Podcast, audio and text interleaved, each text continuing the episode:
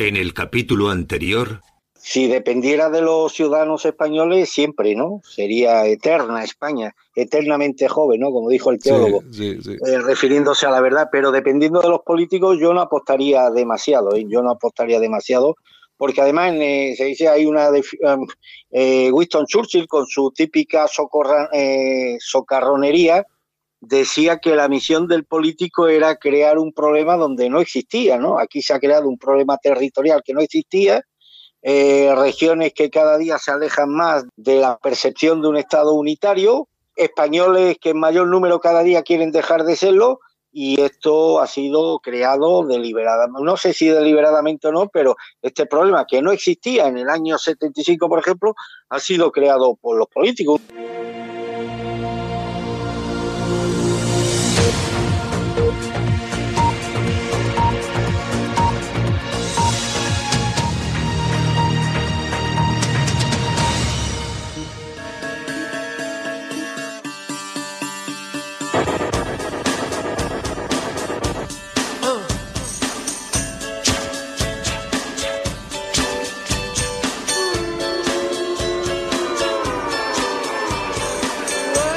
Escuchas Alt News, noticias alternativas en cadena ibérica, con Santiago Fontella. Saludos, bienvenidos, buenos días. Aquí estamos. Esto es Alt News en los estudios Cadena Ibérica aquí en el País Vasco. Saludos de Idoya Vida Urrázaga en la técnica. Este que os habla Santiago Fontenla. 60 minutos por delante para hablar de actualidad. Estaremos con la revista de prensa con nuestra compañera Yolanda Couceiro Morín y también con nuestro compañero Armando Robles, director de eh, Alerta Digital. Las temperaturas, bueno, pues las mínimas que no son ni mínimas, porque vamos, a mí me parece 13 grados de mínima en Guadalajara, 13 grados de mínima en Palencia o 12 grados de mínima en Soria o Valladolid, me parece que es una, una broma. Y las máximas, pues hombre, tampoco son excesivas. Zaragoza, 32 graditos y luego todo se va repartiendo, incluso puede caer también 32 en Lérida, pero luego todo va entre los 30, 31, bueno, vamos por ahí, es decir, todavía no hemos abandonado de todo, del todo el verano.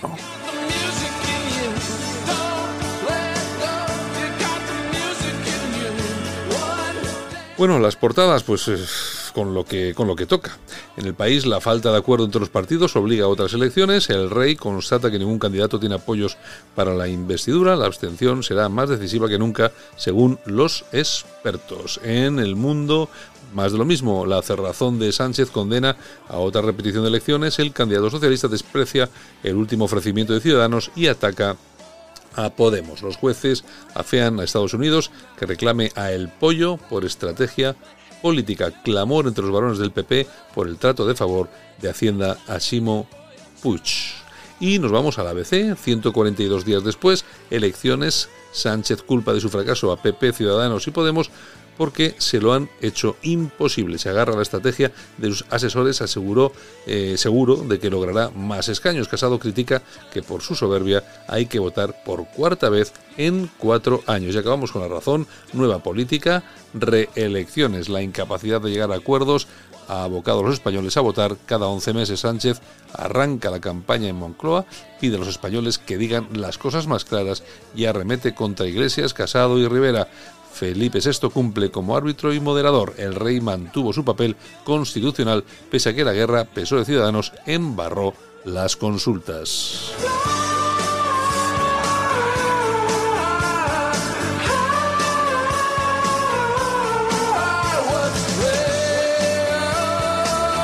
Y nosotros que comenzamos, bienvenidos, gracias por escogernos. Esto es Al News en Cadena Ibérica. Comenzamos. Vamos allá. Solo para los valientes que quieren un medio de comunicación alejado de lo políticamente correcto y de la realidad cocinada por los grandes medios de comunicación. Alt News. Somos diferentes. Somos alternativos. Con Santiago Fontenla. El vino de esta tierra lleva el nombre de Cigales la denominación que marca la diferencia por sus elegantes y apreciados tintos y sus afrutados y aromáticos rosados. Pide un cigales, tinto rosado, el vino de tu tierra, próximamente también blancos, dulces y espumosos. Escuchas Alt News, noticias alternativas en cadena ibérica. con Santiago Fontenla.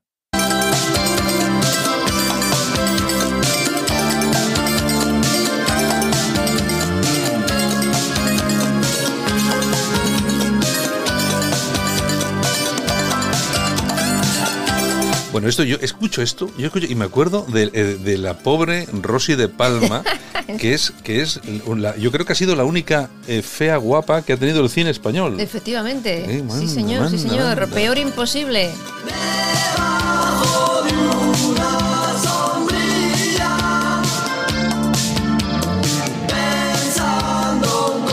Pues el tema de Susurrando fue un verdadero pelotazo. En el año La- 84. El grupo Peor Imposible, que era más famoso, bueno, fue famoso por esto, pero luego ha sido famoso porque una de sus integrantes, famosa, valga la redundancia y tal y cual. La única Eso, más la- famosa. Porque eran única- eran 10 en el grupo, ¿eh? Eh, exacto. Bueno, que era una cuadrilla de Sí, estos sí, sí, de, de punkis, eh, tal y cual, ahí que estaban ahí en Ibiza. Estuvieron 5 años cantando. Y bueno, y esta sí que luego ha tenido su éxito. ¿eh? Hombre, ha sido musa de Almodóvar y de Jean-Paul Gaultier.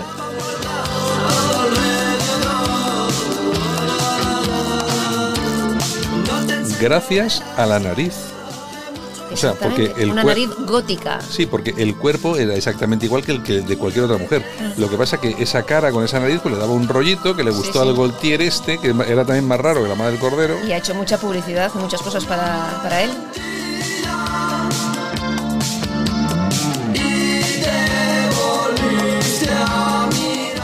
Después de este éxito grabaron otro disco titulado Pasión, en el que colaboró Ukalele y la verdad que no, no tuvo el gancho de susurrando. Mm, Ukulele que haría la portada. cosa- ah, Exactamente. ah, bueno, sí, claro. Y luego, bueno, en el 89 En el- se disolvieron. En el 80, o Ukulele, que bueno, yo no sé si nuestros oyentes más jóvenes sabrán quién es, pero es una Fotógrafa. es fotógrafa, pintora, multi. Artista. Sí, multi algo.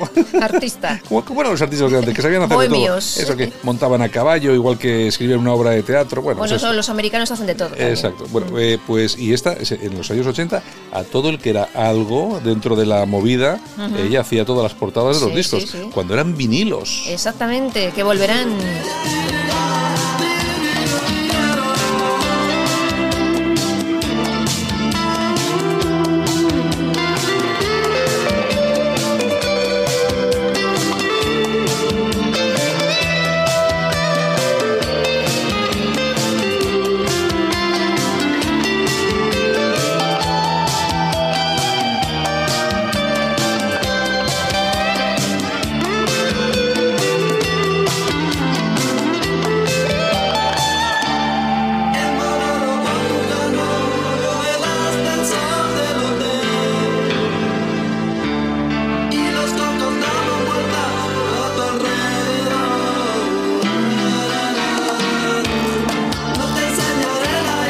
Y así que ponemos esta música y luego YouTube nos censura los programas, porque claro, de vez en cuando subimos los programas a YouTube y bueno, pues nos los silencia y corta todo el sonido porque dice, bueno, que han metido una canción que tiene derechos de autor. Pues ya sabemos, pero esto, esta, esta música no es para ganar dinero, es para adornar. Y les hacemos encima publicidad. Y encima hacemos publicidad. Tú ¿Quién se ahora- acordaba de Peor Imposible? Tú imagínate ahora a Rosy de Palma cuando mañana le digan, oye, ayer escuché la radio y te pusieron estupenda, y lo contenta que se estupendísima. pone. Eso no se paga con dinero. Eso no se paga con money.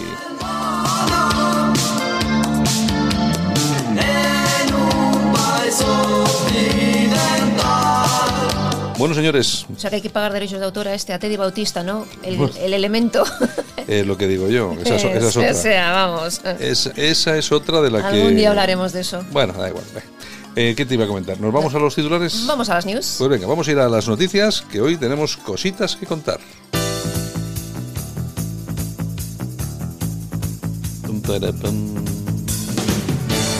Ahora en Alt News, revista de prensa. Los titulares de los medios alternativos en Internet con Yolanda Couceiro Morín.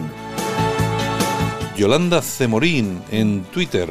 Buenos días. Pues peor imposible no lo pueden hacer los políticos. Nos vamos otra vez a elecciones. Ya te digo, pues bueno, oye, pues, Vamos a pues ver, venga, no pues ot- cuesta nada, son gratis. Ah, otros 100 millones de euros, no ¿Qué pasa más nada. da? ¿Qué más da? ¿Cuántos, ¿Cuántos hospitales se pueden construir con 100 millones de euros? Pues pregúntale a Mancio Ortega, que sabe. Sabe, ¿no? de eso. Pero yo me imagino Muchos. por un par de ellos, no muy grandes, pero un, un par- pues, pues en alguna zona que hace falta, o bueno, o cuántos médicos rurales se puede pagar, Mm, Pues unos cuantos, ¿eh? o cuán- cuántas consultas en esos pequeños, en esas, oye, o cuántas escuelas, cuántos maestros para, ese- para esos pueblos que no tienen escuela, no Se tienen pueden hacer maestro. muchas cosas. Ahora, Claro. lo importante son hacer elecciones. Y más Eh, elecciones. elecciones, hay que hacer, elecciones. hay que hacer elecciones. Pero bueno, En fin, oye, ya sabes que Vox quiere quitar eh, el nombre de la plaza de Cerolo en sí, de Pedro, de Pedro Cerolo, sí. Y vamos, se le han echado todos encima. Que digo yo, las de franquistas se pueden quitar todas, pero aquí las de Cerolo no se puede quitar ninguna.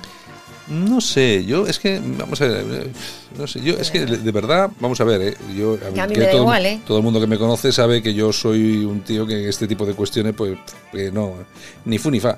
Pero yo es que creo que son temas mm, de verdad, y sobre todo el tema ese de Pedro Cerolo, que te gustará más, menos, te caerá mejor o peor. Para mí, para mí era un gallifante, o sea, tampoco vamos a, vamos a ver si ahora le voy a poner la corona a esto, la corona de espinas en todo caso, pero bueno. Pero eh, vamos a ver, hay que reconocer que sí que efectivamente tenía cierta influencia, no solamente dentro del colectivo, sino también dentro del Partido Socialista. Bueno, mucha, mucha influencia. bueno, entonces, mm, eh, ¿qué queremos hacer? ¿Exactamente lo que están haciendo ellos? Pues no sé hasta qué punto Pues eso se- vamos. sería, lo, eso sería lo, prudente, porque yo creo que hay otras cosas. Más Y- importantes. Y, y sobre todo que si hablas de, por ejemplo, el tema de las calles, hay cosas que son mucho más hirientes, como son el tema de la memoria histórica, con seguramente con verdaderas barbaridades que se han hecho no en Madrid, sino en toda España, España. ¿eh? Eh, eh, que cambiando calles, poniendo calles a, a verdaderos asesinos. Como yo me acuerdo un concejal de España 2000 en el ayuntamiento de no sé dónde, no sé, no me acuerdo, no recuerdo dónde era pues que es que voy a meter la pata porque no me acuerdo del nombre del, del, del tipo que le querían poner una calle y el tío hizo la intervención en el ayuntamiento y dice, pero si este es un asesino que mata, además condenado por asesino, asesinó a este, a este y a este. Pues así nos van. Eh, bueno, es que es así, es que pues, se han hecho muchas más, muchas más barbaridades. Eh, lo de Pedro Cerolo, pues chico, pues hombre, te hay que tener también en cuenta que en Vox eh, tampoco son tontos y saben perfectamente que se acercan las elecciones. Claro, y eso saben, vende. y saben que su mercado electoral, pues ahí pues llega muy bien. Entonces, y de aquí a noviembre vamos a escuchar muchas cosas más. y yo me imagino que sí. Lo que pasa es que hay que tener en cuenta una cosa, y los votantes no son tontos. Bueno, algunos no son tontos. Eso Eh, lo das por hecho. el- la gente sabe perfectamente lo que ha hecho cada uno. Yo creo que el mayor problema que tiene Vox, que por ejemplo, bueno, Es eh, Ariza. Sí, pero no, bueno, es que, vamos a ver, lo- eh, es que eh, cuando la gente vota, vota para que el voto sirva para algo. Y, con lo de Vox, pues la verdad es que no ha servido mucho. Y pues eso que hay gente súper buena y súper estupenda en Vox. Yo lo que no entiendo, que en Vox pueda haber gente como Macarena Olona, Impresionante, ¿Qué luego es? hablaremos de ella. que es una tía que a mí me parece, bueno, el trabajo que ha hecho en corrupción y tal, estupendo, y que luego, que, que una mujer como ella, que tiene esa, esa sensibilidad, o sea, esa, esa integridad, que luego no tenga reparos en ir a un acto y que esté Julio Ariza hablando en Exacto. un tío que debe 90 millones de euros al erario, que ha dejado a gente en la calle sin cuadra. cobrar nóminas, No cuadra. que ha dejado familias en la Mm. calle, pero esto, pero ¿cómo puede ser? Y no lo digo yo, yo lo digo porque lo escribe Enrique de Diego, que hace un seguimiento muy cercano de todo esto. Oye, lo Y, mismo bueno, que criticamos unas cosas, criticamos eh, otras, ¿no? Exacto. Entonces yo mm, es una cosa que no sé, no sé, no sé, no acabo de no acabo de entender. Muchos favores, vamos, a muchos favores no pueden deber a Ariza porque Ariza nunca ha tenido audiencia. Vamos a ver, eh, te lleva Intereconomía el gato al agua. ¿Pero quién ve el gato al agua? Bueno, ¿Quién- otra cosa quién- es lo que les vendería, la audiencia que Claro. tengo y... Es que, vamos a ver, el gato al agua no la veía nadie. Hubo una época que igual sí, pero es que Vox no existía en aquella época. Y, lo- y cuando después ha estado Vox, que han llevado día sí día también eh, a un representante de Vox, al gato al agua, a la redacción abierta, esta que la veían siete amigos. Con el pesado. con, con ese- siete amigos, ahí con este hombre, el del parche, eh, este. Esparza, Esparza. Esparza, eh, y bueno, no sé, es que no entiendo, no entiendo. Yo creo que le deben mucho más, y eso sí es cierto, eh, si entendemos por deber, pues la influencia que ha tenido a la hora de conseguir votos a Federico Jiménez Los Bueno, Santos. años luz, pero son cosas diferentes. En fin, bueno, ¿qué tenemos por ahí? Bueno, por cierto, eh, Junqueras va a cobrar eh, 13.000 euros por una ayuda, Solo. una prestación por cese de Ah, actividad. Me parece muy bien, se lo merece. se lo Tenía que merece. decirlo. O sea, está en- el tío está en la cárcel, es un golpista de mierda. 13.000 euros. Se ha reído de todos nosotros, se sigue riendo de nosotros y todavía Le soltamos esta, pasta. esta España que dice que le roba a estos mamarrachos, todavía le tenemos que dar 13.000 13.000 euros, euros. Mm. de una ayuda de Sí, no sí, sé sí, qué. Exactamente por una prestación En- por cese de actividad. ¿Entienden, los pies. ¿Entienden ustedes por qué España está como está? Pues porque al final la gente, eh, el otro día publicábamos un artículo, no sé si lo publicábamos nosotros o lo publicabas tú en el, en el blog, que había una encuesta, la de Ipsos, que Ah, sí, decía sí, en el blog. que la gente quería un líder político fuerte para poder eh, solucionar las, los problemas que tenía Francia. Y digo yo, pero es que no solamente en Francia, aquí, Aquí también, también. aquí ven estas chorradas y al final la gente pues va a tomar posiciones bastante más radicalizadas Claro. Y ya verás tú al Porque se final. van a cansar. Y ya verás tú al final lo que, va- lo que los votos van a hacer. Bueno, seguimos, ramblalibre.com. Venga, ¿qué tenemos? Aquí tenemos a Luis María Bueno, baboso otro. acosador. Del 83 al 86 fui jefe de la sección política de ABC, dice Enrique de Diego, y fui testigo del baboso acoso a las redactoras del periódico por Ansón. Bueno, eso es conocido. Sí, sí, parece ser que sobre la una y media se Ya. pasaba por la redacción y ponía las manos donde No no debía. y había algunas redactoras que ya se lo conocían y se iban a los baños, se escaqueaban. Un horror, Bueno, un horror. bueno, pero es que eh, ¿cuántas le denunciaron? Eh, yo creo que ninguna, ¿no? Eh, pues eso, pues eso. Igual sale ahora alguna. Seguro, ahora después de que ha sacado Enrique esto, pues igual sale alguna. A mí me tocó una vez un... pe- Ah, bueno, yo sé de una que tenemos por aquí muy cerca en la radio que, que no se acuerda de quién le tocaba... o sea, sí, imagínate tú. Alertadigital.com. ¿Qué tenemos? El director general de emergencias de Murcia, de Ciudadanos, Jo. se fue al teatro Otro. el viernes en plena crecida del río Segura. Ah, es Pablo que- Ruiz Palacios, que así se llama, dice que solo estuvo ausente el tiempo que duró la obra. Claro, Tócate los pies. Eh, de todas formas, ya lo han cesado, ¿eh? lo han fulminado. Hombre, es que me parece absolutamente El que sí estuvo fue Teo García Gea, ¿eh? Es que, mira, vamos a ver, Teo García de Gea se puso a limpiar. Sí. Que- y le ha pasado exactamente lo mismo que le pasó a Rafa Nadal cuando hizo esto mismo En Mallorca, en, sí. en Mallorca. Le han puesto verdes. Vamos a ver, es que aquí lo que, no, lo que no nos damos cuenta y en el Partido Popular no se dan cuenta, que ahí- yo creo que eso sí que lo entiende mucho mejor Vox, pero lo que no se dan cuenta en el PP, que hagan lo que hagan, para un lado o para otro, les van a criticar. Por lo tanto, haz lo que tienes que hacer. Por lo tanto, haz lo que tienes que hacer, que no pasa nada. Sin complejos. Que, que no vas a perder ningún voto, al contrario. Los puedes ganar. Bueno, pero venga, nada, no hay forma. más cositas. Bueno, nos vamos a mi blog, yolanda.info. Hombre. Un gambiano condenado a solo 13 años por la violación salvaje de una niña de 11 años. Gambia, República Islámica. Eh, la niña fue violada en Bradford, en Inglaterra. Y según de Telegraph, eh, Haki, eh, ¿Cómo se, ¿Cómo se llama este? Ajicóloga. Sea, es que mira que es difícil el nombre. ¿eh? Ajicóloga. No, es que eso, eso es porque es europeo de pura cepa. De pura cepa. Bueno, pues tiene 31 años, eh, le puso las manos en el cuello a la niña y le dijo, ¿quién es el hombre? ¿Quién es el hombre? Y bueno, el juez, el juez ha descrito exactamente en su sentencia lo ocurrido como una agresión sexual horrible. No lo digo yo, ¿eh? Lo dice el juez Sí, no, eh, no, bueno, sí, todas las, todas las agresiones sexuales son horribles, vamos. Eh, nada, pues hay que pasar por el, por el blog de Yolanda, que es Punto info. yolanda.info, donde publica todo tipo de cositas que son interesantes. ¿Qué más? Exactamente. Bueno, nos vamos a la tribuna del País Vasco.com. Vamos allá. Diego Fusaro. Sin soberanía nacional no puede haber democracia ni derechos sociales. Es impulsor de un nuevo partido político en Italia que se llama Vox Italia. Él es filósofo y asegura que es el primer partido soberano, populista y socialista. Y por supuesto que no tiene nada que ver con Vox España. No, Hombre, porque esto de tiene- socialista como que no, ¿no? Eh, ya, pero lo que pasa es que tienen otra, es otro... Vamos a ver, es que en, en Italia todo esto de la derecha y todo esto no funciona. diferente como en España. No funciona aquí. Hay que tener en cuenta que en, estado, en, en- en Italia todavía, a pesar de que ha pasado tanto tiempo, los partidos políticos de la destra, de la derecha, no son realmente la derecha, sino que son o tienen muchos, muchos puntos en común con el fascismo de la época, por lo tanto heredan pues mucha ideología vamos Muchos a- tics. mucha mucha ideología vamos a decir de izquierdas pero bueno no es realmente este llamarlo de izquierda pero bueno eh, socialista desde luego que sí Nada que ver porque hay con- que, aquí hay que hay una cosa que hay que recordar a nuestros oyentes que seguramente el 99,9% ya lo saben, pero el fascismo se define de una forma muy sencilla. Bueno, yo se la voy a definir de una forma muy sencilla que seguramente no se la va a definir casi nadie. El fascismo es, es una ecuacioncita pequeña, ¿eh? Fascismo igual a socialismo más nacionalismo. Eso es fascismo, socialismo más nacionalismo.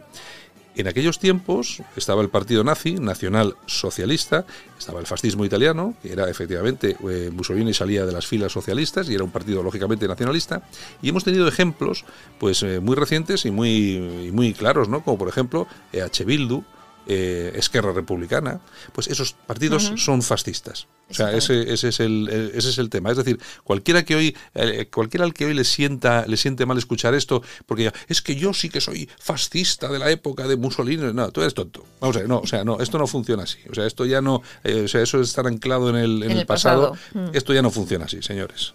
Los fascistas son aquellos que son socialistas y nacionalistas.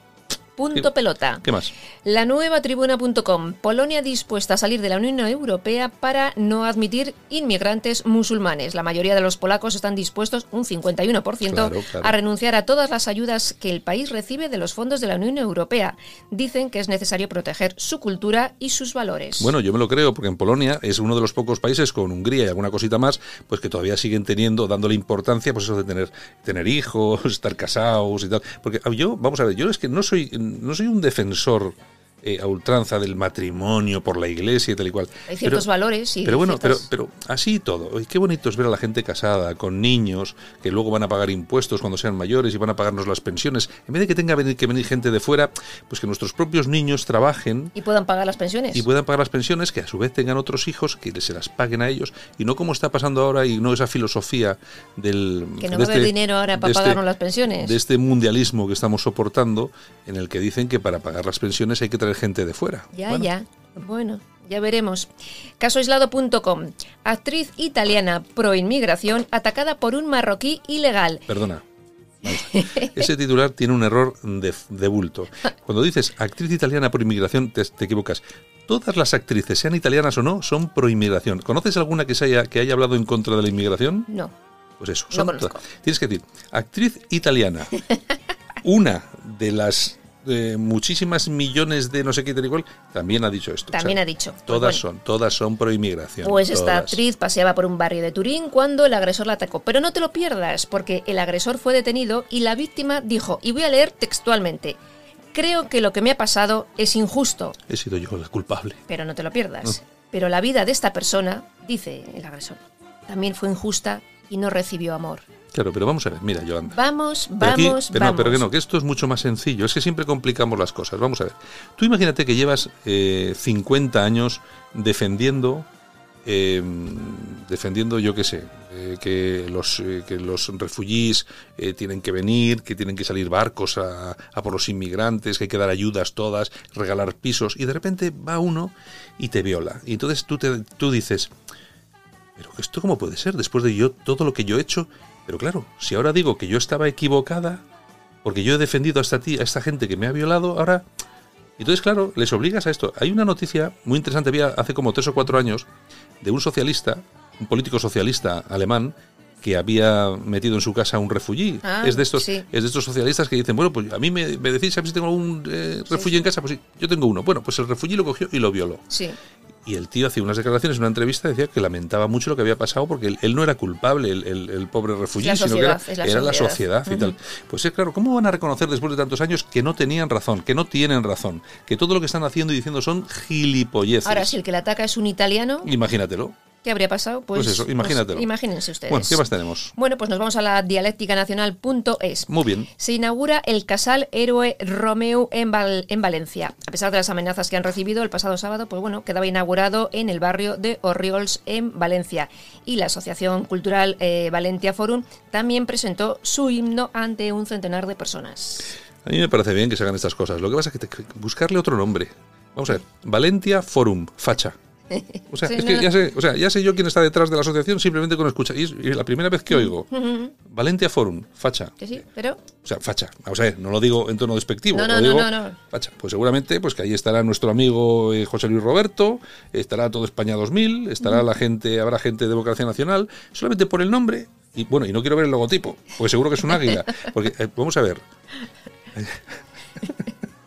A todos los fachas les pone cachondos el águila. Yo no sé qué pasa, que ven un águila y se, la, y se le pone dura. O sea, es una cosa, es que es una cosa horrible. Pero, pero- Ay, Santiago. perdón, perdón por el Bueno, pero- pero vamos a ir a las poner- toñejas o vas a ir a publicidad o Oye, qué vas a hacer. Luego me van a poner verde en los comentarios de. ¿Y qué más da? Que digan, que hablen, que hablen, que da lo mismo. Digas lo que digas, vas a ser, pues eso. Bueno, eh, Idoya, vamos a por un poquitín de publicidad. Muchas gracias. ¿Recuerdas aquel día? Os hicisteis amigas sin daros cuenta. ¿Te acuerdas? Entonces supiste que siempre estaría a tu lado y te daría lo mejor de sí misma sin pedir más a cambio. Así son los vinos de Rioja. Siempre aciertas, nunca se olvidan. Si lo recuerdas, es Rioja. Rioja, mil y un vinos, mil y un aciertos. Escuchas Alt News, noticias alternativas en cadena ibérica, con Santiago Fontenla.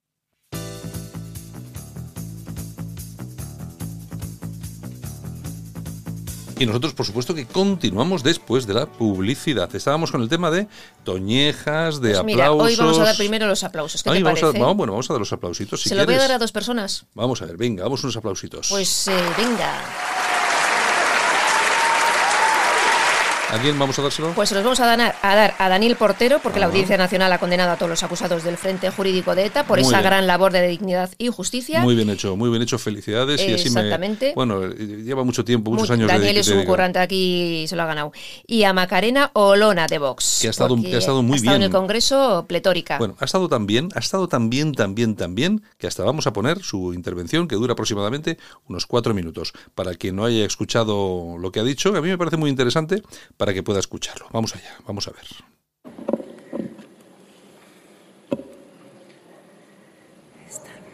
Señorías, buenas tardes.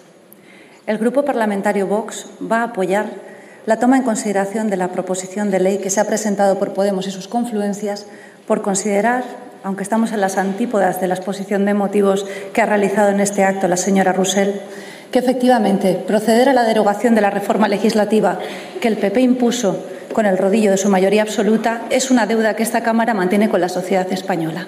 No obstante, señora Roussel, le diré que escuchando su tono sectario, verdaderamente se hace muy duro no pensar, cuando se la ve a usted, en la politización de la justicia. Ahora les pido que se sitúen en octubre de 2017. Yo ya era abogado del Estado jefe en el País Vasco y el PP había perdido su mayoría absoluta. En octubre de 2017 se perpetró el golpe de Estado contra Cataluña y lo que hizo la otrora todopoderosa vicepresidenta del Gobierno fue poner en marcha la Operación Diálogo. Las primeras manifestaciones de esa operación fueron los ceses fulminantes de los delegados del Gobierno de Cataluña y País Vasco que puedo dar fe, si por algo se caracterizaron, fue precisamente por su férrea defensa de la legalidad en dichos territorios. Eso fue en diciembre de 2017. ¿Saben ustedes quién salió seis meses después de dicho territorio? Yo.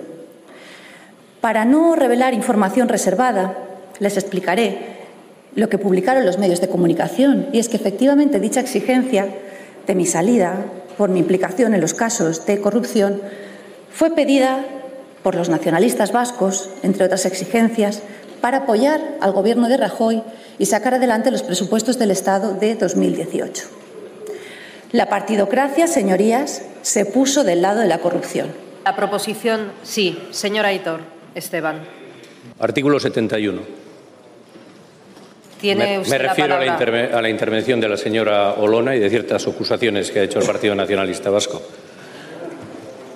¿Podría, ¿Podría usted citarme, por favor, Sí, sí, la, sí. la nos ha frase o la acusado, expresión nos ha acusado, por ejemplo, de hacer negociaciones a fin de que se, re- se quite a una funcionaria de su puesto.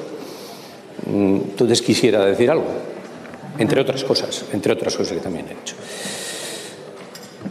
Bueno, yo ya sé que en este mundo hay gente que se cree tan importante y es tan fatua que piensa que ella puede valer unos presupuestos. Lamento decirle que está muy equivocada. Pero tiene que ser, también entiendo que tiene que ser bastante frustrante decir perseguir que quiere, se persigue la corrupción, perseguir la corrupción y no ganar ni un caso, no ganar ni un caso habiendo hecho sufrir a muchos inocentes por el camino, que todavía algunos de ellos están sufriendo. Y eso solo, puede deberse a dos razones. O eres mal profesional o tus obsesiones antinacionalistas vascas te han perdido. Y es lo que ocurre con los funcionarios, que antes que funcionarios son militantes de una ideología. Gracias, señora presidenta.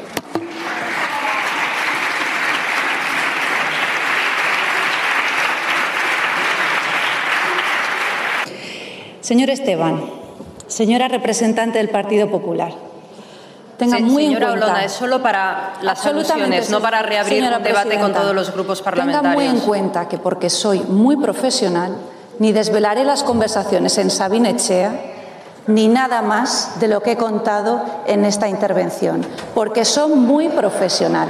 Nada más, señora presidenta. Gracias, señora Olona.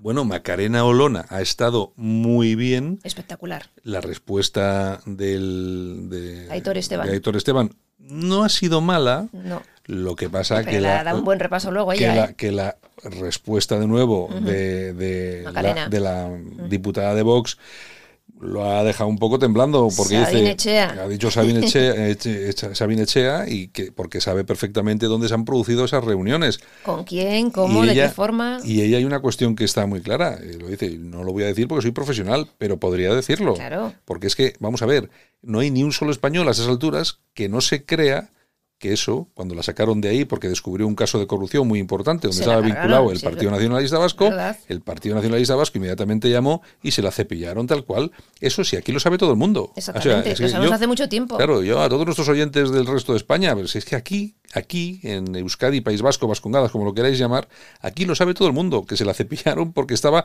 a punto de meter en el trullo a unos cuantos del PNV. Iba a levantar alfombra. Y iba a levantar la alfombra. Entonces, bueno, eh, en fin, en fin, bueno, bueno.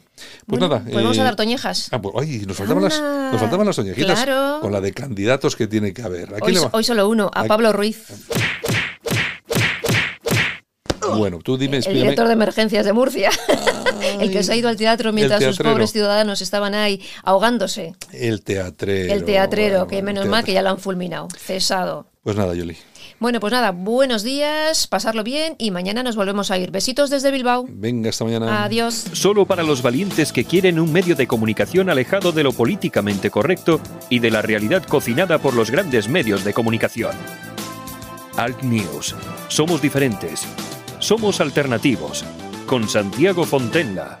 En Alt News, La Ratonera, un espacio de análisis de la actualidad con Armando Robles y Santiago Fontenla. Críticos, ácidos, alternativos, otra lectura políticamente incorrecta de lo que sucede en España, Europa y el mundo, y no nos cuentan. Y ya tenemos a nuestro amigo Armando, ahí al teléfono desde Málaga, director Armando Robles, director de Alerta Digital. Armando, buenos días.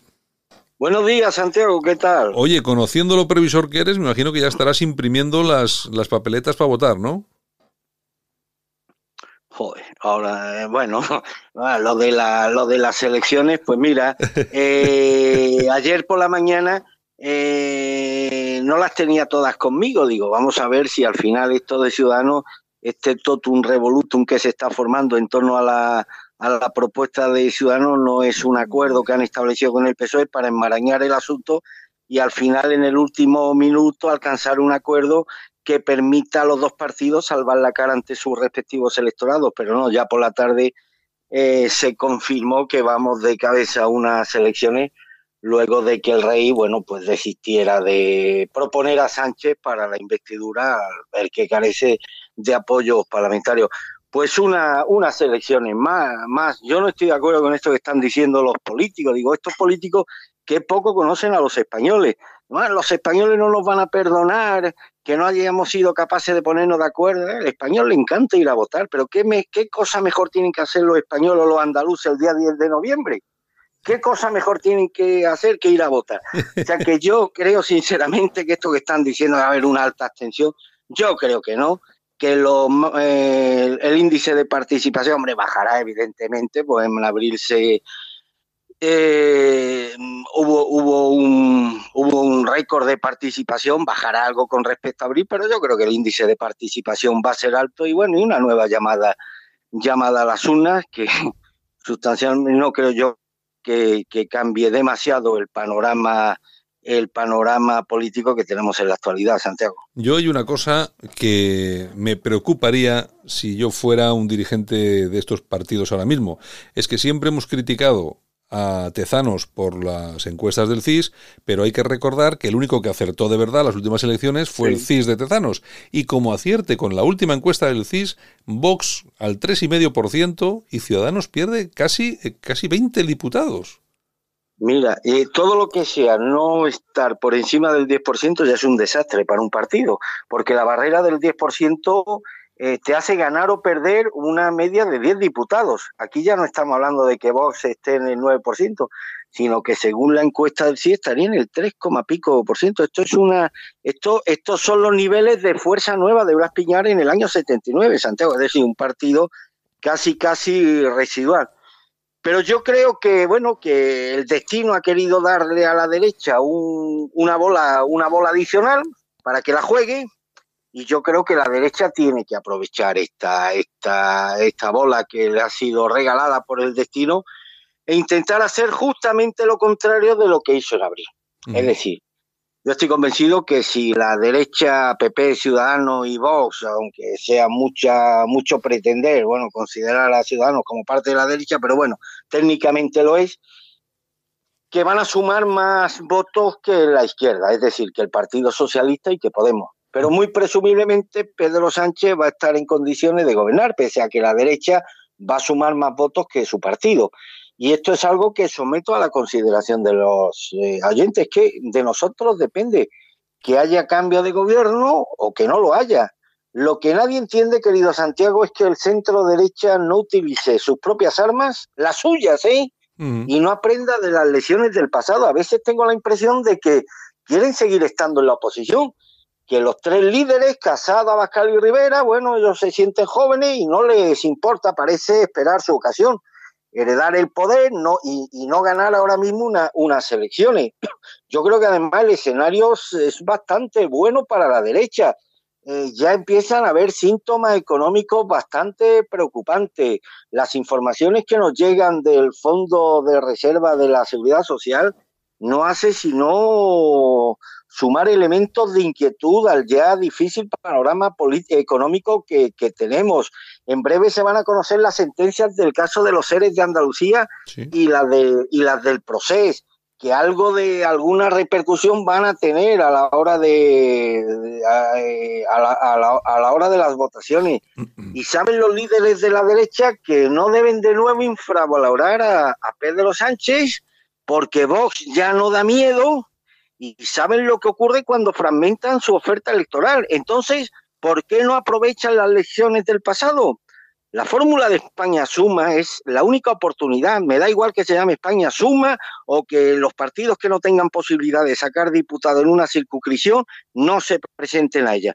Pero la fórmula de España Suma es su única oportunidad en la actualidad porque sigue existiendo una mayoría de ciudadanos en España que entienden que lo moral es lo eficaz y ahora mismo lo eficaz es que no gobierne la izquierda. A mí no me apetece para nada la perspectiva de un gobierno de izquierda, que ya lo ha dicho Pedro Sánchez, la primera ley que van a sacar adelante, y a mí como cristiano esto me execra y me repugna, es la famosa ley de eutanasia. Un gobierno de derecha, a nadie le cabe duda que con un gobierno de derecha se, se paralizaría, se paralizaría perdón, el proceso para la exhumación de Franco y que no nos freirían impuestos como nos llevan eh, como, como, como estamos sufriendo los pequeños y medianos empresarios, los autónomos, desde hace ya muchos meses. O sea, que no me cuenten la milonga de que un gobierno de izquierda es exactamente o sería exactamente igual que un gobierno de derecha. Pero insisto, es que la oportunidad de revertir esta situación la tiene la propia derecha. Y la herramienta es muy simple que concurran unidos y si no concurren unidos bajo una misma marca, que al menos sí diseñen una estrategia electoral común. Por ejemplo, concurrencia unitaria de cara al Senado, que es importantísimo eh, tener mayoría absoluta en el Senado y sobre todo en circunscripciones provinciales donde es metafísicamente imposible que Vox y que incluso Ciudadanos obtenga representación parlamentaria, pues oye, que antepongan el interés general de los españoles y, bueno, y que hagan menos, menos política cortoplacista mirando siempre a los intereses del partido por encima del interés general.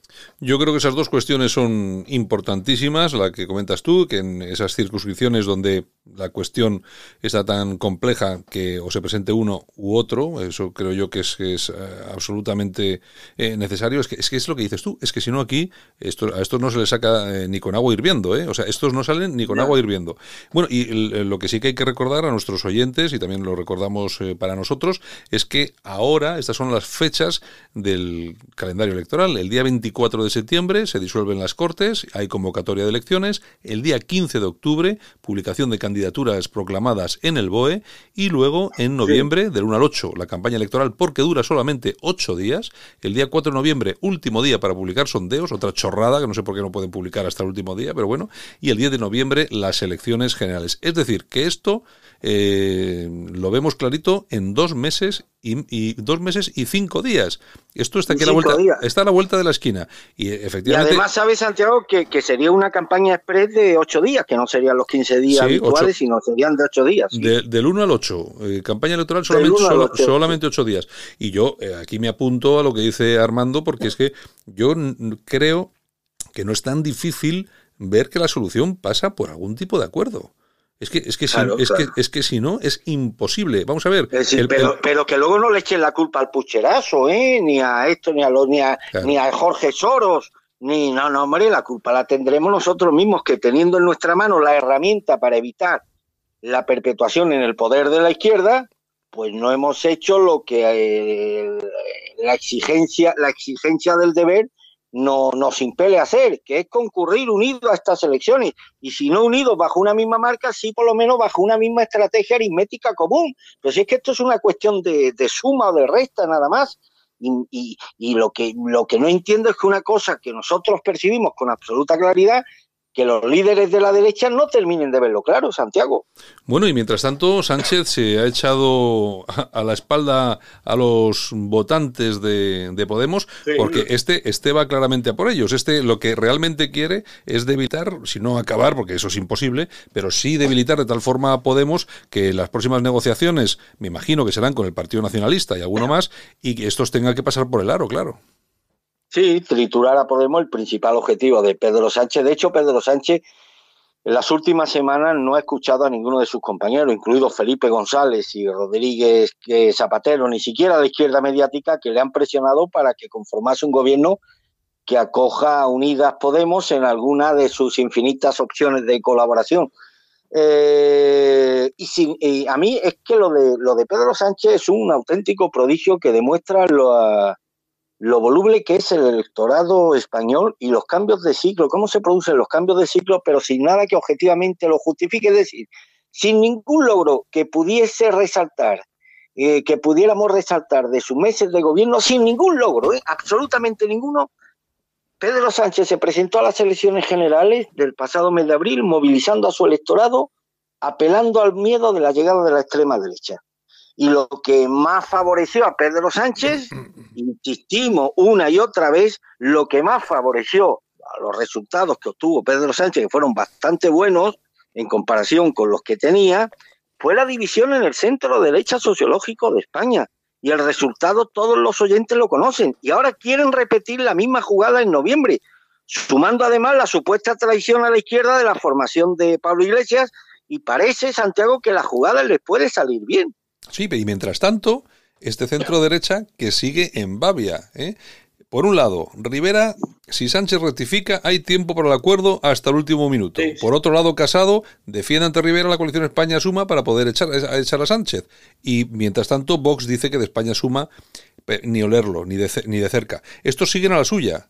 Pero luego hay una cosa, luego hay una cosa, luego hay una cosa muy interesante que se, se, ha pasado por alto o bastante desapercibida, y es que Calvo ha abierto la puerta a modificar la constitución para evitar bloqueos electorales. Y esto suena mucho a Venezuela.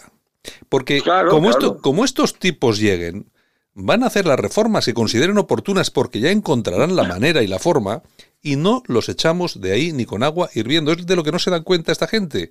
Mientras tanto, todos los, eh, los militantes de base de los partidos, excepto una, unas partes yo creo que son mínimas y radicalizadas hacia el extremo centro, se podría decir así, de tanto de Vox como de, Ciudadanos como del Partido Popular, estoy absolutamente convencido. Había una encuesta que cifraba casi un 80% del PP que estaba a favor de España Suma, pero es que las bases de los partidos eh, son bastante más serias que los líderes. Son conscientes de que su voto no va a valer para nada, como no lleguen a una Por eso, por eso hay que apelar, a las bases de los partidos, ya que los dirigentes no están dispuestos a sacrificarse ni anteponer el interés de España al suyo propio, pues hay que apelar lo que dijimos el otro día directamente a las bases para que actúe con sentido en la responsabilidad y altura patriótica de miras el próximo 10 de noviembre. Mira, te voy a poner un ejemplo de la circunscripción de Álava, ¿no?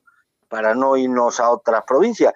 En Álava a ti no te cabe ninguna duda, querido Santiago. Digo Álava porque el PP estuvo a apenas 300 votos de sacar un diputado en Álava que al final no lo logró, a 300 y pico votos. A ti no te cabe ninguna duda de que Vox no va a sacar eh, diputados en Álava, ¿verdad? De ninguna manera. Y, y tiene más de 300 votos. Y ya no hablo ni de, Vizcaya ni de Guipúzcoa. No lo sacó en abril con unas perspectivas que eran inmejorables en ese momento para ellos. Imagínense, imagínense ahora. Bueno, pues vos se va a volver a presentar en Álava. El PP perdió su diputado en Álava por 300 y pico votos que impidieron que Maroto sea diputado. no es fácil, no es difícil deducir que esos 300 votos lo habría tenido el PP si la marca Vox no se hubiera presentado en la provincia de Málaga. En la provincia de Málaga, Vox sigue teniendo las mismas opciones que hace tres meses, es decir, ninguna. Ninguna. Sin embargo, van a volver a concurrir y muy presumiblemente le van a quitar votos al Partido Popular que pueden ser decisivos para que el Partido Popular obtenga o no obtenga un diputado en esa provincia. Y hablo del Partido Popular y no porque me entusiasme el Partido Popular, sino porque la aritmética lo ha colocado, nos guste o no nos guste, como el partido de la derecha que más opciones tiene, podemos decir, el único partido de la derecha que tiene la opción de impedir que la izquierda siga gobernando en este país. Está absolutamente claro. Yo de todas formas ahí sí que eh, esos sondeos personales de barra de bar, que digo yo, los que vamos haciendo, yo he hablado ya con bastante gente que en su momento votó a Vox en, Vizcaya y que no va a votar a Vox, va a votar al Partido Popular. Y la razón es la que estamos hablando y la que llevamos repitiendo aquí durante mucho tiempo y ha, y ha habido algunos oyentes pues que no entendían eh, nuestra forma de ver la jugada y yo creo que ahora se demuestra que era la acertada. Eh, y es que muchos, eh, muchos votantes, lógicamente, ven que su voto a Vox no ha beneficiado nada, al contrario. Para, un diputado de la derecha española que había en Vizcaya, por ejemplo, o en, o en Álava, pues se ha perdido. Esa gente va a votar al Partido Popular.